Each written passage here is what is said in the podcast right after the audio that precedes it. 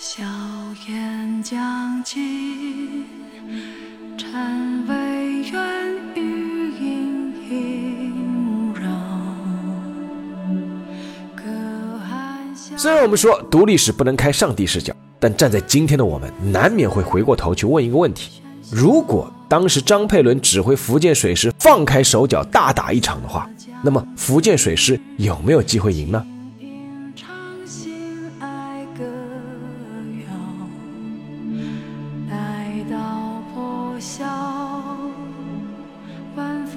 家乡怀抱。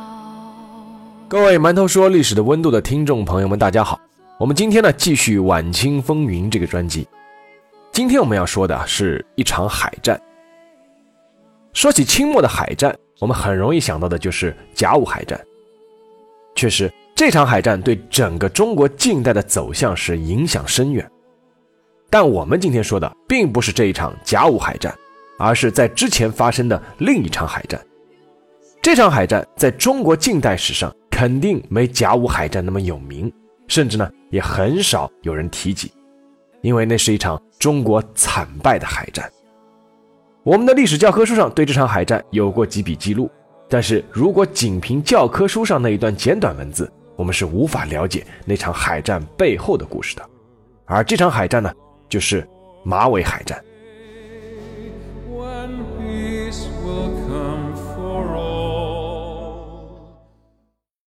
在我们的中学历史课本里，对马尾海战大致呢是有这么一小段的描写：一八八四年，法国远东舰队司令孤拔率舰队侵入马尾港。八月二十三日，法舰首先发起进攻，清军主要将领未战，弃舰而逃。福建水师各舰群龙无首，仓皇应战。福建水师的船只还没来得及起锚，就被法舰的炮弹击沉两艘，重创多艘。海战不到三十分钟，福建水师十一艘战舰全部沉没，官兵殉国七百六十人，福建水师几乎是全军覆没。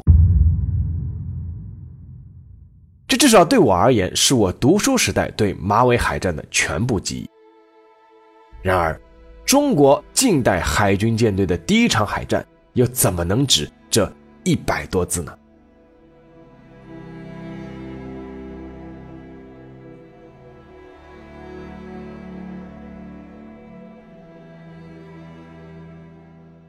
马尾又称马江，指的是闽江的下游，从福州东南乌龙江与南台江汇合处至入海口的那一段。在马尾海战之前，马尾其实已经是赫赫有名了，因为它是当时中国最大的造船厂福州船政局的所在地。福州船政局由晚清名臣左宗棠建立，沈葆桢也就是林则徐的女婿，由沈葆桢主持。为大清朝呢是先后生产了四十多艘各类船只，并且组建了中国第一支近代意义上的海军，那就是福建水师。而福建水师，也就是在马尾海战里悲壮的全军覆没的那支水师。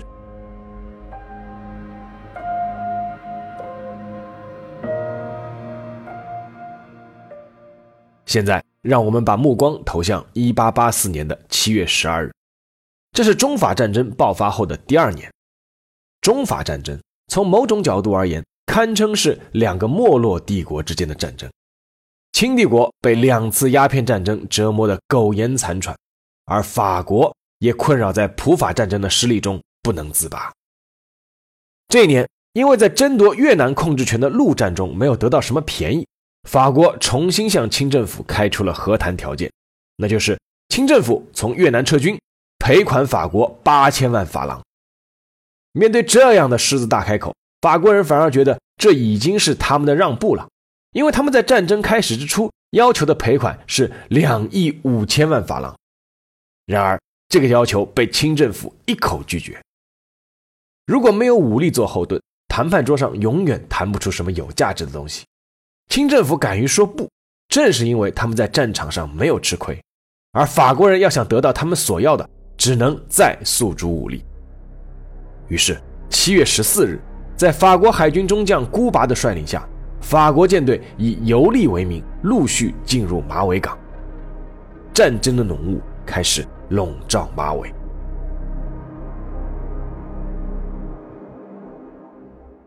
当时主持福建沿海防务的大臣名叫张佩伦，张佩伦是晚清重臣李鸿章的女婿。当然了，当时他还不是啊。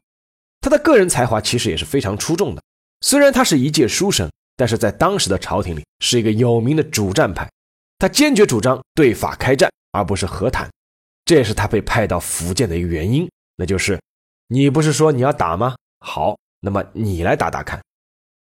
关于张佩伦这个人，我们今天就不展开了。如果大家记不住他也没关系，因为你们肯定知道他孙女的名字。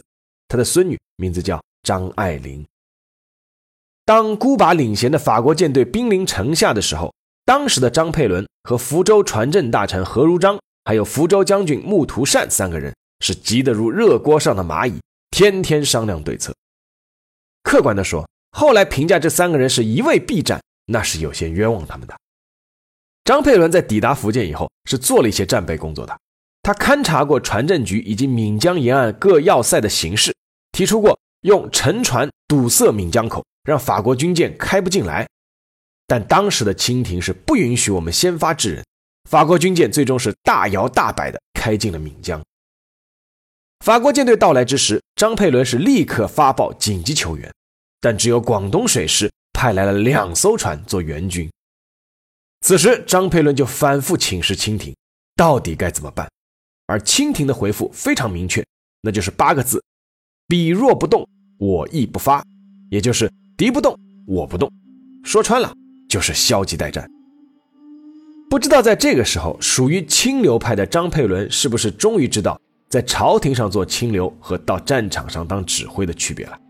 于是，他给福建水师的指令也很明确，那就是。无旨不得先行开炮，必待敌船开火，时准还击。违者虽胜犹斩。这条指令注定了福建水师之后被动挨打的局面。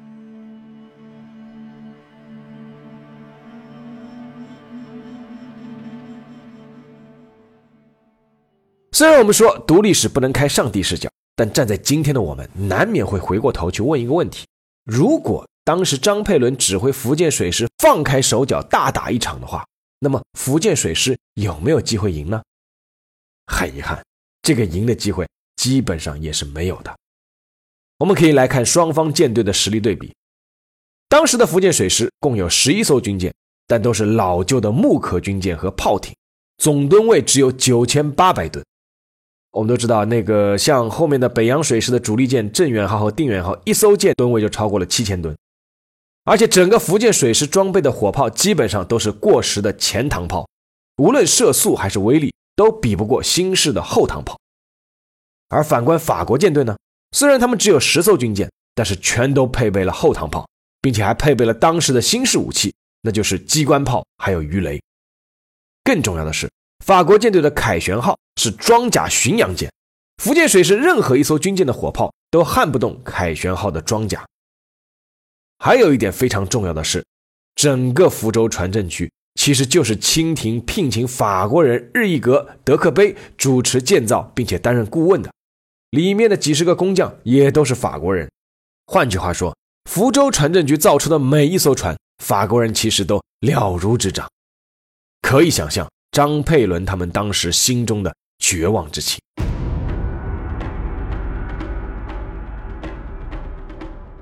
一八八四年八月二十三日上午十点，闽浙总督何景接到了孤拔派人送来的战书。战书上写着：四个小时后，法国舰队准备向中国舰队开战。提前四个小时发战书，这并非是法国人的绅士风度，而是孤拔精确计算了马尾港的潮汐时间。到了下午退潮的时候，法国舰队的舰首主力炮正好可以一起对向中国舰队孱弱的舰尾。但让人难以想象的是，这个闽浙总督何景居然将这个消息给封锁了，直到中午十二点之后，他才把这个消息告诉了张佩伦等人。张佩伦他们大惊失色，唯一想出的办法就是让精通法语的福建船政厂著名的工程师魏汉乘船前往法国舰队。要求延迟至次日开战，当然，另外还有个说法说，当时魏汉奉命是去英国人那里打听法国舰队的动向。可惜的是，为了追求速度，魏汉坐的是一艘小火轮，而法国舰队旗舰沃尔达号看见中国方面驶来的这艘船，误以为是中国军舰提前来袭，古巴随即下令向中国舰队开火。一声炮响，惊醒了正在午睡的张佩伦。虽然张佩伦一直是主战的，也做过一些战前准备，但是他当时的第一反应就是逃跑。作为最高指挥，他在海战爆发之初就临阵脱逃了。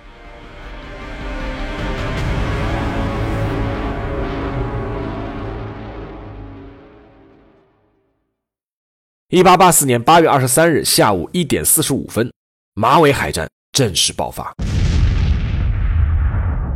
拥有优势装备和火力的法国舰队早就已经准备好进行一场虐杀，但之后的战斗却有些超出了他们的预料。法国舰队一上来就把所有火力集中围攻福建水师的旗舰扬武号，扬武号根本来不及调转船头，只能一边砍断锚链，一边开炮还击。第一炮就击中了法军舰队的旗舰沃尔达号的舰桥，当场炸死法军五人。而在此之前，福建水师的官兵们其实是屡屡请战，希望能够主动攻击法国军舰，而不是被动挨打，但是都被张佩伦拒绝了。无奈之下，他们只能早早就把炮口瞄准了法国舰队。然而，法国人还有鱼雷。法国海军四十六号干雷艇一颗鱼雷击中了扬武号的右舷，随后上层建筑也开始起火。这时候，扬武号的管带，也就是舰长。张成是弃舰逃走，在猛烈的炮火攻击下，扬武号开始下沉，但全舰官兵很少有率先弃舰的。其中有一位水兵，在扬武号着火沉入水中的最后一刹那才跳水逃生。他是清朝第一批留美学童中的一员，后来自主设计了中国第一条铁路，他的名字叫詹天佑。福建水师的福星号没有机关炮。在近距离时，全舰官兵只能用步枪射击敌舰。船上的随行人员让福星舰的管带陈英先去躲避，但是呢，被陈英拒绝。相反，陈英下令使福星号是拔锚起航，然而不是逃走，而是调转船头，直接冲入法国舰队的阵中。当时陈英说了一句话：“此吾报国日矣，吾船与炮俱小，非深入不及敌船。”孤拔指挥三艘军舰围攻福星。陈英大喊：“大丈夫识君之路，当以死报。今日之事，有进无退。”他指挥所有火力猛击法军的旗舰，但是因为炮小，未能击中敌军要害，最终自己在瞭望台中炮身亡。福星号在法国舰队火炮和鱼雷的围攻下，最终是爆炸下沉，全舰官兵九十五人，仅幸存二十余人。在这场马尾海战中，福星号并不是唯一一艘冲向法国舰队的中国舰船。跟在福星号之后的是福盛号和剑圣号两艘蚊子船。所谓蚊子船，只能称之为叫水上炮台。这个蚊子船只是在舰首装备了一尊不能转动的前膛阿姆斯特朗十六吨大炮，火力非常弱，而且马力小，笨重迟缓。但这两艘舰船还是毫不犹豫地冲了上去。剑圣号还命中了孤拔的旗舰沃尔达号，但是只因为是火力实在太弱，没造成多大的破坏。剑圣号的管带吕涵战前就给母亲和妻子写好了遗书，上面写：“剑威受命，绝不苟且。”他中炮牺牲时才三十二岁。福盛号的管带叶琛重伤不下火线，最终是引弹身亡。当时福建水师还有两艘运输船，叫永宝号和琛航号。按理说，炮火一开，没有任何战斗能力的他们是应该退出战场的，但是他们没有撤退，同样是掉头直接冲向法国舰队，试图撞击敌舰，但是因为速度慢，最终被相继击沉，舰上官兵全部殉难。福建水师的炮舰飞云号和济安号还没有来得及起锚，就被炮火击沉了，但是另一艘炮舰镇威号却是最先做出反应的，法国舰队一开炮。镇威号就立即轰击了在他附近的法国军舰德斯丹号。随后，镇威号的管带许寿山下令是砍断锚链，迅速迎敌。法军集中三艘军舰猛轰镇威号，镇威号全舰多处中弹，眼看不及。此时，徐寿山下令开足马力去撞沉德斯丹号。我们知道，后来的北洋舰队的邓世昌是喊了一句“撞沉吉野”，却很少有人知道，之前福建水师的许寿山他有撞沉德斯丹。不幸的是，在法舰的炮火拦截之下，镇威号锅炉重炮爆炸，船身终于开始下沉。但这个时候，许寿山并没有弃船。而是站在一尊大炮旁，那门大炮还有最后一颗炮弹，是许寿山专门留下的。在船身下沉的时刻，许寿山拉响了引绳，一炮轰中了德斯丹号。当时有在场的外国人留下现场描述，说这一事件在世界最古老的海军记录上均无先例。三十二岁的许寿山与大副梁祖勋最终是被敌舰的机关炮击中，壮烈牺牲。到了下午两点二十五分，惨烈的马尾海战终于进入了尾声，十一艘中国军舰全部被击沉。而更令人难忘的是那一天的晚上，那一夜，沿江的中国渔民驾驶着渔船、盐船对法国舰队发起了火攻，那是怎样一幕悲壮的景象！一艘艘的民用船只如同飞蛾扑火一般扑向法国舰队。然后被军舰的炮火一一摧毁。马尾海战之后，清政府退无可退，最终对法宣战。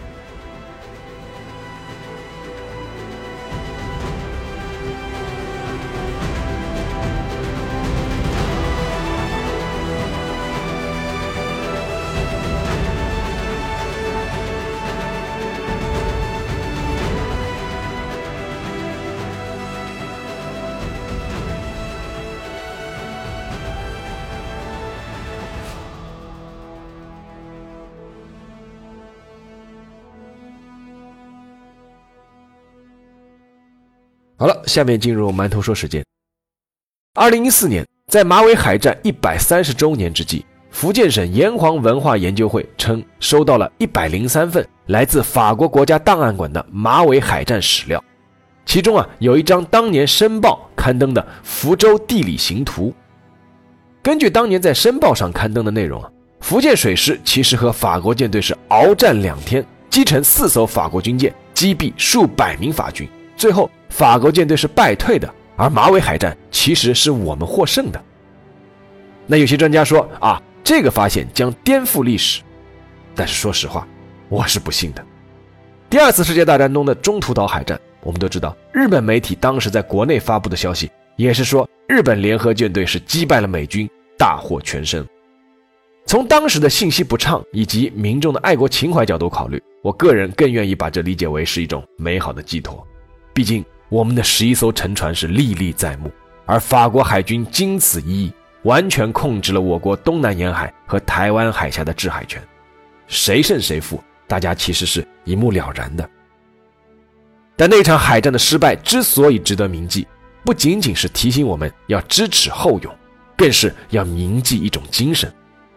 马尾海战是中国组建近代海军以来第一场正式的战斗。比让我们刻骨铭心的甲午海战还要早了十年时间。这场海战我们全军覆没，但必须要看到中国人在这个过程中表现出的那种气势和魄力，才是我们这个民族在后来的各种逆境，甚至遭遇亡国危险时，一直坚持到底、赢得最后胜利的底气和基石。据说当时的外国旁观者还有一个现场的描述，真伪不可考，但是我觉得如果这一幕为真。真的是非常让人印象深刻的。据旁观者的描述说，在当时福建水师的旗舰扬武号沉没的最后一刻，一位没有留下姓名的中国水兵爬上了主桅杆的杆顶，在漫天的炮火中挂上了一面龙旗。船虽沉，旗人在。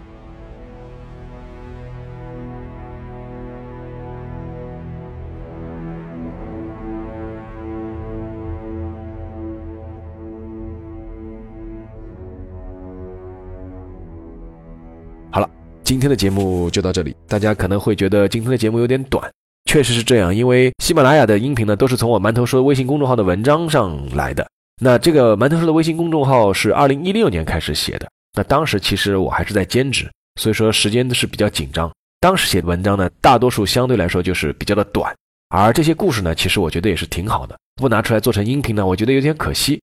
所以说，像这篇马尾海战的文章，其实就是写在早期，那篇幅比较短，但是我觉得这个内容应该说还是值得大家了解一下的。好了，那么这期节目就到这里，让我们下期再见。